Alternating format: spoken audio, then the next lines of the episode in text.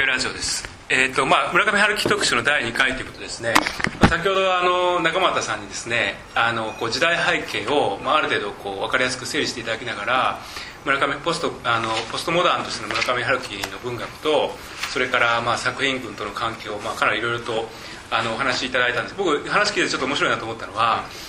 あの例えば建築だったらね建築ってすごく時間かかるわけですよ作るのに、要するに必ずこう遅延効果が起きるっていうか例えば設計するのに1年ぐらいかかってで実際にその作るのにもまあ半年か1年かかって正直なところなんかこうデザインして設計するともう完全に自分の中で作業終わってるんですよね。で極端なこと言うともうそのあの建築自体に興味がなくなってるっていうかでおそらく、まあ、なんとなく僕の予測では作家っていうのもやっぱりそういう側面があるんじゃないかなと思って、うん、まあささやかながら僕もいろいろ本を書かせていただいたり五十嵐さんたくさん本出されて中村さんも本出されてると思うんですけど書き終わった段階ではもうすでにもちろん作者の中で終わってますよね、でしかもそれが出版されるまですごいタイムラグがあって、うん、おそらく村上春樹さん自身の中で1984っていうのはもうとっくの昔にその終わってると思うんですね、だそのなんていうか自分の身近な範囲での遅延効果があるっていうこととそれから村上さんの作品自身がものすごくある部分においては、まあ、すごく後ろ向きっていうか後ろ向きに始まるわけですよね。その最初の3部作も何かが終わったっていうところから始まるっていうかだから二重の意味でなんかこうあの遅延があるっていうか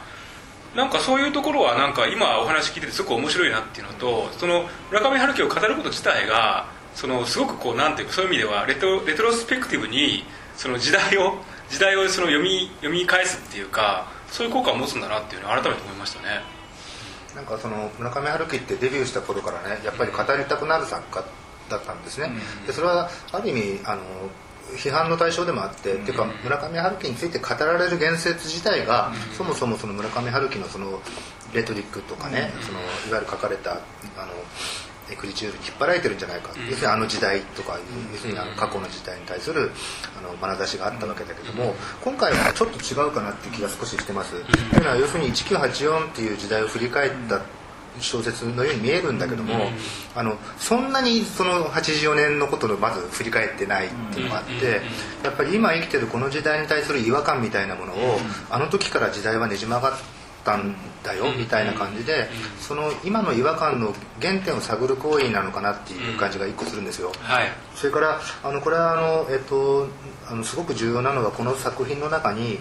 え空気さなぎというベストセラー小説を書く、えー、と17歳の女の子深入りというのが登場して、はい、まあ、実際にはこれ深入りが書いてるんじゃなくてその天狗という男の主人公が、うん、まあ、ある種こうリライトしていくわけなんですけども、はい、その要するにあの小説の中で小説がベストセラーになっていくそれが作られていく過程を書くっていうメタ構造になっていてこれってね小説でその書かれたあの1984が売れないことにはあの発揮しない 効力を発揮しない構造だかもしれないこれが2000円分しか売れない小説で中でベストセラーが書かれたって話っていうのはこれ全然聞かないので、ってことはね相当最初から売る気満々だったっていうねある種のメタ構造のまんま効力を発揮することを考えてると思うんですよ。売れることによってメタフィクション構造が成就するという、うん、だからそうするとねその空気さなぎっていう小説が持ってる、まあ、ある種のメッセージをその1984で包み込んで売るために他の部分は完全に売れるための,、まあその主人公のキャラ立てとか文体とかを、まあ、練りに練ったあの二重構造を持った作品なんじゃないかなと思う,、んですね、はい、それであの、まあ、今日今ちょうどその目の前にあの、えーと、青豆風のスナックを 目の前にしながらお酒も飲んだりしてるんですけどあの主人公の名前がね青豆ってやっぱすごくねこの作品のまあ最大の、あの魅力だし、あのしかも青豆ってあの名字なんですよね。ただ名前が分かんない、この女のあの魅力魅力的な女主人公の。で青豆っていうのは何なのかなっていうのは最初に一番引っかかるポイントなんだけど、まあ、これあの、まあ、あのネタバレというか小説の、まあ、最後まで読むと分かるんですけど「その空気さなぎ」というその小説で描かれているのは実はそのフィクションではなくて、えー、その深入りという女の子が経験したあの、まあ、ある種の新興宗教のようなカルト集団の中で起きた、まあ、ちょっとその超自然的な出来事を、まあ、そのまま描いた、あのまあまあ、文章だってことになってるんですけども、まあ、それがその要するにその、えー、口の中からあの寝てるとその、リトルピープルという小さなあの人間が出てきてそれがその空気中から何かそのあの要素を抜き取って、まあ、眉のような、空気のような、まあ、眉というかさなぎというか眉のようなさなぎのようなものを作っていくっていう、まあ、そういうあの非常に超自然的な物語が組み込まれてるんですけど、まあ、これすごくバカバカしく言うと、まあ、豆の鞘っていうか、ねええ。まあ、枝豆というかそら豆っていうかねそのあの豆の鞘みたいなもんなんですよねよく考えると。で SF であのボディスナッチャー、そうジャック・フィニーの「盗まれた街」っていうのがあって、まあ、あの宇宙人によって完全にあの、まあ、ある街のいあのじ住民が入れ替わってしまっていてそこが完全にこうあの違和感のある街になっていくのに、まあ、一つ一人だけその難を逃れた人がその中で違和感を感じながら生きていく。で実はその1984の中にはあのオーウェルオーウェルの1984も、それからあの、えっと、ミクロの決死権、あのママイクル・クライトンのミクロの決死権の話も出てくるんだけどジャック・フィニーのことは言ってないんですけど、まあ、言ってないってことはやっぱりある種のネタ元だと思っててだからあそうかそら豆でもあの枝豆でもいけなかった理由は、あの青豆はあの豆の粒で、まあ、これ最後まで読むと、まあ、青豆がなぜ青豆でなかったか分かるんですけど、そういうなんていうのかな割とあの、まあ、ある種バカバカしい思いつきっていうかね、なんかそのそら豆とかあのなんかえ枝豆とかっていうのが、あのいいなと思って、で僕はとにかくその青豆というキャラクターも好きですけども、青豆がと空気さなぎというその、コンセプトの関係とか、その辺は割とねなんていうのかな練り上げたっていうよりは割とどっかでふっと浮かんだ、ビール飲みながら枝豆とか食ってたらこれだなって思ったんじゃないかっていうね。まあそんな感じがするんですけどこの作品ってあれですかねあの、まあ、これまで結構長編小説をかなり5年ぐらい書いてなかったってことは、かなり前からその構想して書くつもりだったんですかね。そこが分かんないですよね。それは分かんない。あっという間に書いた感じもあるでしょ。僕が読みやすいし、ただ唯一言えるのはそのエルサレムの演説演説で、あのシステムとあの、卵、いまあ壁と卵、でそのどんなにシスその個の方が間違っていて、システムが正しくても自分はその個の側に立つという言い方をしてましたけど、あれが本当に1984の話まんまじゃないですか、要するにその青豆は殺人者ですし、まあ、天狗は詐欺師と言ったら言い過ぎかもしれないけど、まあ、ある意味ではそのややこう倫理に戻ることをしていて、でそれのその対決してる相手がまあ言ってみればある種のシステムだったり、天狗ちょっと微妙ですけどね 何対決してるのか、今の時点では分かんないんだけど、だからエルサレムに行った時に語ろうと思ってたことのメッセージが1984とほぼ同じメッセージだとすると、あの執筆し始めた時期は分かりませんけども、割とやっぱりあの時間をかけた、あの言いたいことというか、まあ、その要するにこうあのメタ構造を作ってでも届けようとしたメッセージはあの期限は古いんじゃないかなっていう気がしますね。なるほど。じゃああのこの1984っていうのは、まあ、なんとなくねあの、まあ、ちょうどだからこのあの書選に出てくる深入りの年齢ぐらいが、僕とか五十嵐さんとちょうど同じぐらいかなってそう。67年生まれ67年生まれだからね。深入りはだと思うんだけど。そうか。そっかそう。そのぐらい若い感じだけど。そうそう。なるんだねそうですねその1984年ってその例えば中松さんとか五十嵐さん、まあ、僕も含めてね、1984年っていう時代は、はい。まあ、その例えば中松さんどのようにこう捉えるっていうかどう思いますか？あのね、あのまあ、ちょっとこういうふうに言うと一番わかりやすいんだけど僕がブログで1984買ってきて読んですぐに、まあ、書いたんですね、でその後もすごいアクセスがあります。あの僕のブログはそんなにものすごくたくさん人が来るわけじゃないんだけどあのこの数ヶ月はとにかく1984で検索してくるんですけどその次に多いというか1984とセットで検索する人が多いのは浅田明なんですねえー、そうなんだ。なぜかっていうとそれちょっと面白いね。それは浅田明が1984っていうその1984っていう著書を出してるんですよ。そうなんですよえそうなんですか？80年代の半ばに、うん。えー、とウェーブかなんかどっかがうん。カセットブックを出していて、うん。ドクトル・メズバンドが音楽をやって、うん。あの浅田明がテキストを書いた1984っていうあの、まあ、カセットブックがあってですね、これあの古書店で、まあ、一応あの売ってるところもあるんですけど、ん何が書いてあったのかよくわかんないわけそれこれがここにあるべきなんだけどえそれがすごいね。1984っていうのがそれ書いてですか？そうまさにえそれ知らなまさにかったね1984なんですよ。そうなんだ。でだからこれをもちろん村上春樹は同時にね、うん。まあ、読んでないかもしれないけど、うん。あの同時で横目で見てたはずだから、うん。あのあのあえて書いたのかその記憶に引っかかったのか分かんないけども、うん。まあ、一番最初にこの1984ってやったこのこれをやったのは多分間違いなく浅田明であるっていうのが言って、それからあの、まあ、さっきのそのオウム真理教がポストモダニズムのある種の、まあ、グロテスクな一つの表れだったんじゃないかって話してましたけど、まあ、要するに浅田明的なね、そのいわゆるニューアカデミズムみたいなこととか、あとまあその浅田さんと一緒にあの必ずあの言及されたやっぱり中澤慎一は中澤慎一さんはやっぱりオウムとの関係で、まあ、一時期やっぱりその言論活動を停止せざるを得ないぐらい、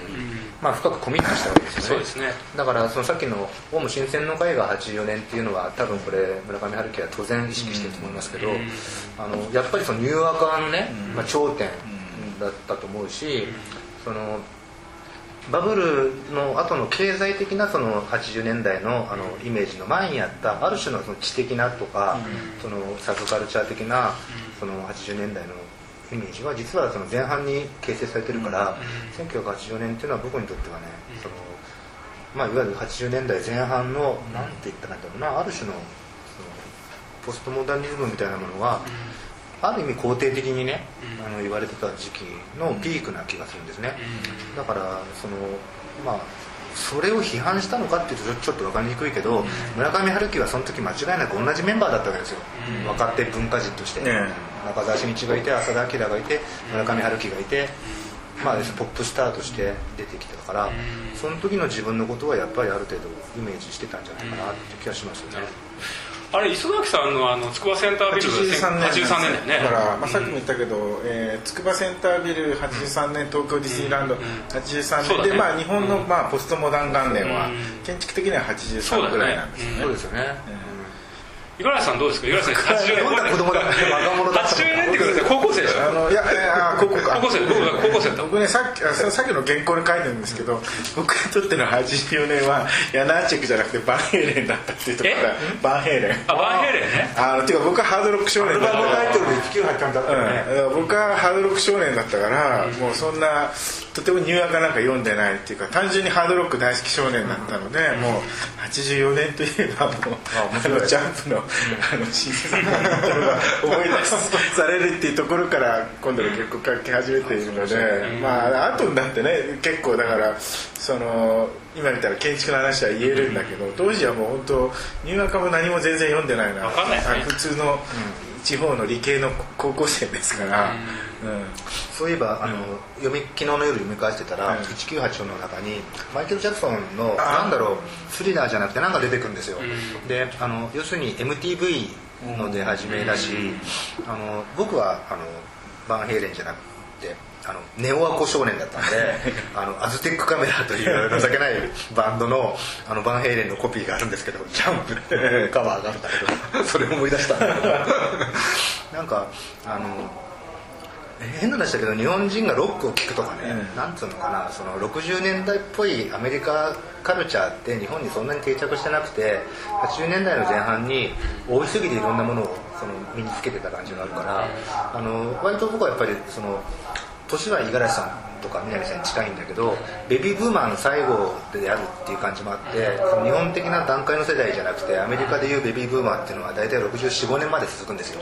だから同じあのカルチャーをねすごく村上春樹とは共有していて逆にちょっと下の世代ぐらいから多分一回断絶があるんじゃないかなっていう意味であーそうかもしれないね。ものすごく僕はだから村上春樹の気持ちが分かるっていうか彼らの受け取ってきたあの文化に多分その最後まであの追いかけていった一番最後の世代なんだなっていう気はしますね。南さんはどうどうでしょう？いや僕もだからねあんまり記憶にないんです。ちょうどそれこそなんか村上春樹さんを受験勉強やった頃だよ84年。そうそうだね。受験勉強とか。高3ぐらい。高高3かな？高2か。高3ぐらいだようん。ねそうだね。何読んでました？小説とかは。いやもうなんかぐちゃぐちゃでしたけどねいろいろと。まあそこはちょっと言っていただかないと。五木ひろゆきをすごい読んでるとか。なんか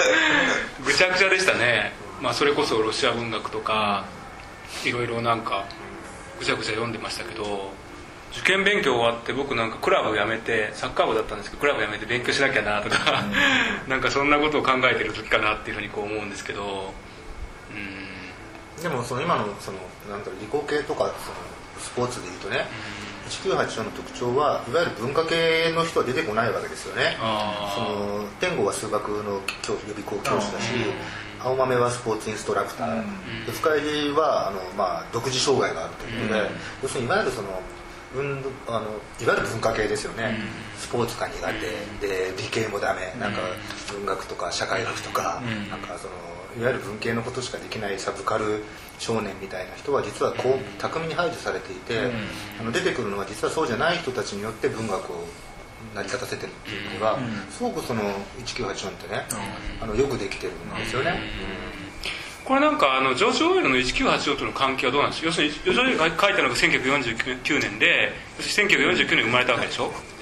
内容的にねあの単純に一番書けば歴史の書き換えの話は、まあまあ、うん、実際引用されてますけど、うん、僕もなんか読んで、うん、まあ、監視社会の話が多いのかなと思ったらあの、あの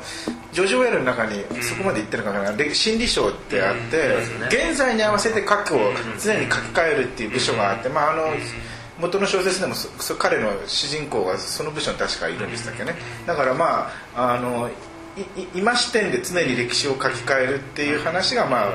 一番内容的なシンクロはしてないですけど、あのジョージ・オーエルの場合は基本的にディストピアじゃないですか、だから、うん、あの村上春樹の小説も見方によってはディストピアの陰影と見えなくもないんですよね。常にあらゆる小説が。あそうですね、うん、だからなんとなくね僕読む前にはやっぱりそうなのかなと思ったんですけどどうやら今のあの中村さんの話聞いたらそうでもないようだし。それがね不思議なところでやっぱり基本的には陰惨な話だしディストピアなんですよ、うん、てか我々はディストピアに生きているっていう話なんだと思うん。ですね、うん、だけどそのことがある種のその自己否定とか自己嫌悪とかにつながってたのが今までの村上春樹なんだけど、それを前提にまあ生きていくっていう、まあ、珍しくポジティブなっていうかがあって僕の読み読みっていうかこう最初に思ったのはねあの1984と1984年の違いは空に月が2つあるかどうかでまあ分かるんです、まあ、いわゆる本当の月の他にちょっと小さな歪んだ月が見えてしまってこれ見える人と見えない人がいるんですけど見えてしまった瞬間にあなたは198の世界に来ましたって話じゃないですか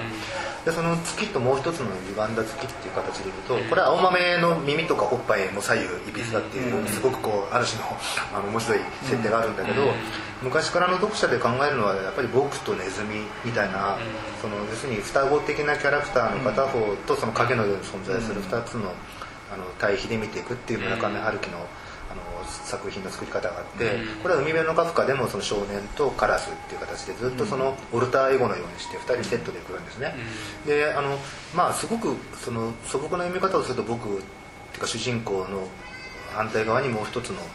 まあ、影の自分がいてって読めちゃうんだけど割と初期の作品からこう読んでいくと、まあ、僕はその自分の評論の中でも「曲性文学論」でも書いたんですけど、あのデビュー作の「羊をめぐあの、えっと、風の歌を聴け」のところで、えっと、僕その主人公の僕と友人とか出会った時のイメージがあって、ネズミと僕とはその神戸で出会うわけですけども、あの80キロで車をすっ飛ばしてあの、えーと、あの要するにこうスピードを出しすぎて、あの突っ込む、どっかに突っ込んで止まる、でもかかすり傷一つしないっていうね、でこれおかしいだろうとねこれ死んでるんじゃないかって要するにもう最初の時点でもうネズミと僕は死んでて村上春樹はデビュー作からずっとそのある種ゴーストストーリーというかもう死んでしまった世界みたいなものを書いてきたんじゃないか80年の以前からもう79年とか70年とかもうずっとこうなんていうの死後の世界とか、まあ、ヒューマニズムに立脚しないあの世界を書いてきてそれがなんかこう今回はねこう前提としてはあのまあ、デストピアにみんな生きてるんだけど、うん、その中ですごくこう、まあ、肯定的なメッセージを発するにはどうしたらいいのかっていうことを、うん、まあ、あのとことん試してるっていうふうに、まあ、僕はかなり好意的に読むとそういう読み方をしたんですね。でもっていうことは逆に言うと現実に対する絶望が深いってことでもあるでしょう。逆に言うと。だから逆にその村上春樹という作家は現実に対して相当に逆に言うとさらに深い絶望を抱いていてそれをそのある種そのひっくり返すために、まさに空気さなぎという小説内フィクションを使って、まあ、本当にウイルスが蔓延するようにですね、ある種のメッセージを、あのなんていうの世界中に蔓延させようとしている そのまだ初期段階なんじゃないかっていうね。なんかそんな感じをしながら僕はあのもっと売れろと思ってるんですけど。いや僕さっきのねあの中俣さんの話でねあの、まあ、世代的に近いんですけど、微妙なそのジェネレーションギャップが実はすごく決定的だっていうのなんとなく分かるんですよ。それであのもう例えば僕は岩良さんとね完全同じ世代なんですけどなんとなくもう大学に入る前からある定年が社会に対する定年があって、例えばそのもう政治の季節が終わりを告げて僕京都大学にいたんですけどやっぱり中学家族がいっぱいいたわけですよ。過激派の人たちがねなんか民生がいっぱいいてやってるんですけどなんかもうそれが漫画のようにしか映んないわけですやってることが。でまあ、なんとなくそのコミットメントっていうことを村上春樹さんが言ってますけど連帯ではコミットメントっていうことに対する憧れがある一方で、まあ、そんなものがほとんど幻想にしか過ぎないっていうことを、まあ、入る前からみんな直感的に分かっていてなんとなくその、まあ、絶望とまではいかないんだけどむしろ絶望よりももっとなんかこう本質的な何かがすでにこう空気として共有されてるって感じはその、まあ、これは時代的にはそのポスあの、えっと、バブルの前夜ですよね、うん、要するに1986年ぐらいからバブルが始まりますから、うん、なんとなくそのあの時代の気配っていうのはもう分かるなっていう感じがするんですよね。五、う、十、さん。は大学はどこだパリああ大学ですか、うん、えー、大学東京大学なんですけど、うん、ただ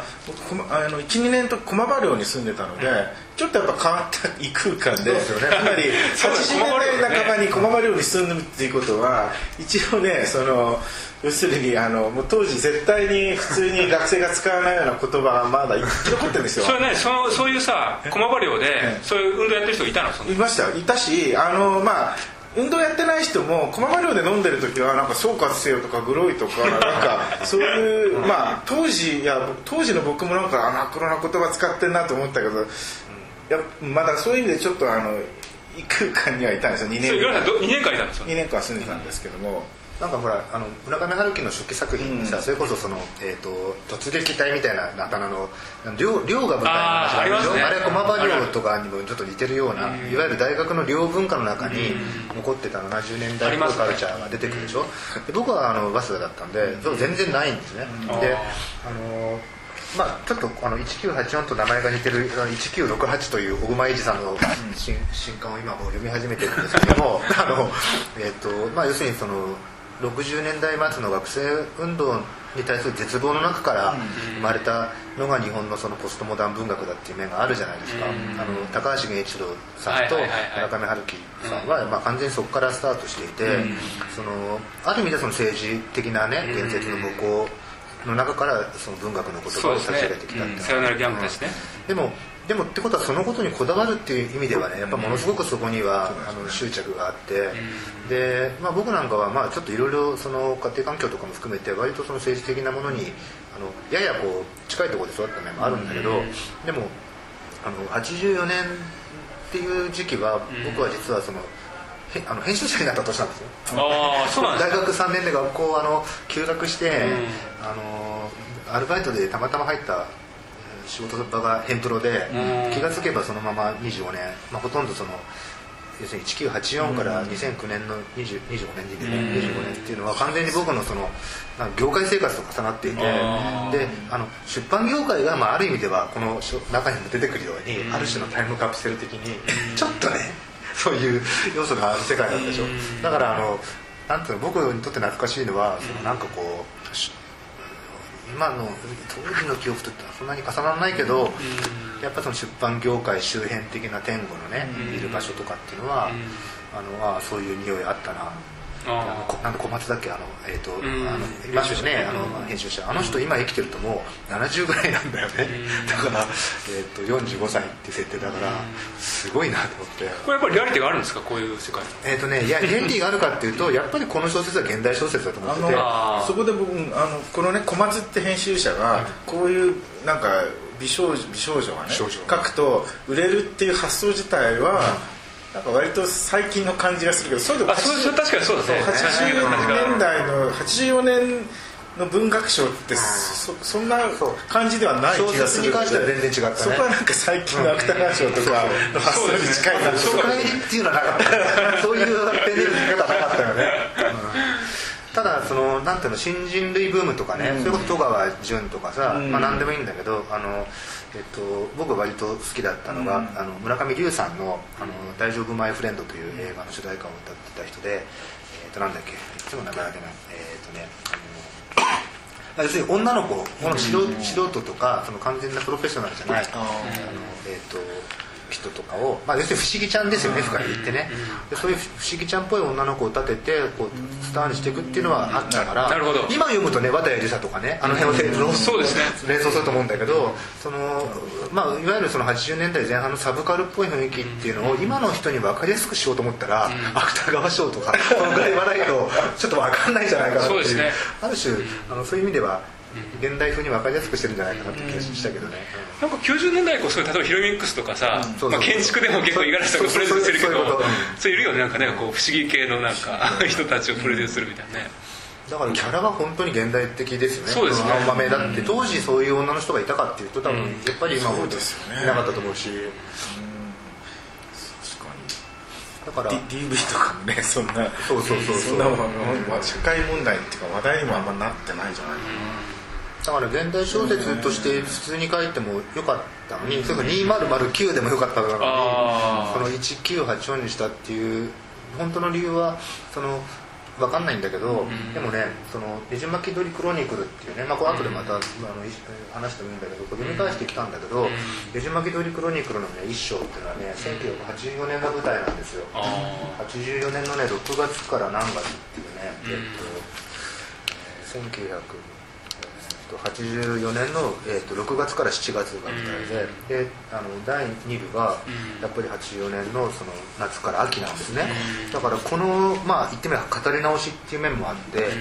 であの読んでてあこいつ見たことあるなと思って牛川っていう男が出てくるでしょ、ええこれ牛川はねえ「え。ねじ巻き鳥クロニクル」にも出てくるんです嫌な感じ嫌な感じのこの口調覚えてると思って誰かいたなと思ったら西川がね「ねじ巻き鳥クロニクル」にも登場する、キャラクターなんですね。だからなんかそこにリンクは貼ってるんですね間違いなく。これなんかねこの年表を見たらね、ちょうど世界の終わりとハードボイルドワンダーランドが出たのが1985年6月なので、ちょっと1984年ぐらいにこの小説を書いてたのかなと思ったんですよ。新潮書き下ろしですよね。出ててうん。書いてたんですね。そうつまりその自分自身の物語を反復してるっていうか、ここですごく明快なそのストラクチャーを持ったパラレルワールドを書いてるっていうことが、これ1984年に重なるんですよね、完全にそうですね、だからその村上春樹さんの長編って新潮社系列と講談社系列の2つしかないんですけども。あそうなんですか、うん。でまあ、デビューが講談社なので、あの要するに、えーと「風の歌を聴け」はい。1973年の「えーとうん。そして「えー羊をめぐる冒険」うん。で、まあ、その続編の「ダンスダンスダンス」うん。この4つがあの講談社系なんですけど、うん。あのねじ巻きど、えーとあの世界の終わりとハードボイルド・ワンダーランドから始まるうん。新潮社系列の作品なんですね今回。あだから2つの世界を交互に語っていくとか「ねじ巻き鳥クロニクル」は交互には語らないんだけれども、うん。やっぱり現代とあるノモハン戦争の時代を、まあ、ある種パラレルで語ってるところもあるし、うん。で海辺のカフカ。海辺のカフカは同じ時代だけどやっぱり語り手語りが2つのチームのせめぎ合いになっていて、うん。そういう新潮社系列で書いてきたそのファンタジーであり、うん。そのまあ、メタフィクションでありっていう、その系列の、うん。まあ、集大成だっていうことでいうと、うん。おっしゃる通りその始まったのはやっぱりあの世界の終わりとハードボイルドワンダーランドの問いだし、あそこの最後はやっぱり僕納得っていうかよく分かんなかったんですね。その,、そのなんかこの世界に戻るとか、その森に残るとかね、であの主人公の片方が確かやっぱ計算士とかっていう計算をする人でしょ、はいはいはいだからそういう意味では長い長いその物語の始まりが80年だった。ってありますよね、あのうん専業作家になったのがその直前ぐらいだから、あーなるほど。82年でしょ、決意したのが82年で、なったのが多分その後の本当の長編は世界の終わりとハードボイルド・アンダーランドだったから、そういう意味ではやっぱり自分自身のね、人生を語ってる部分が大いにある気がしますね、じゃあ一旦これで一回もうあの切りたいと思いますね。また続きを改めてやりたいと思います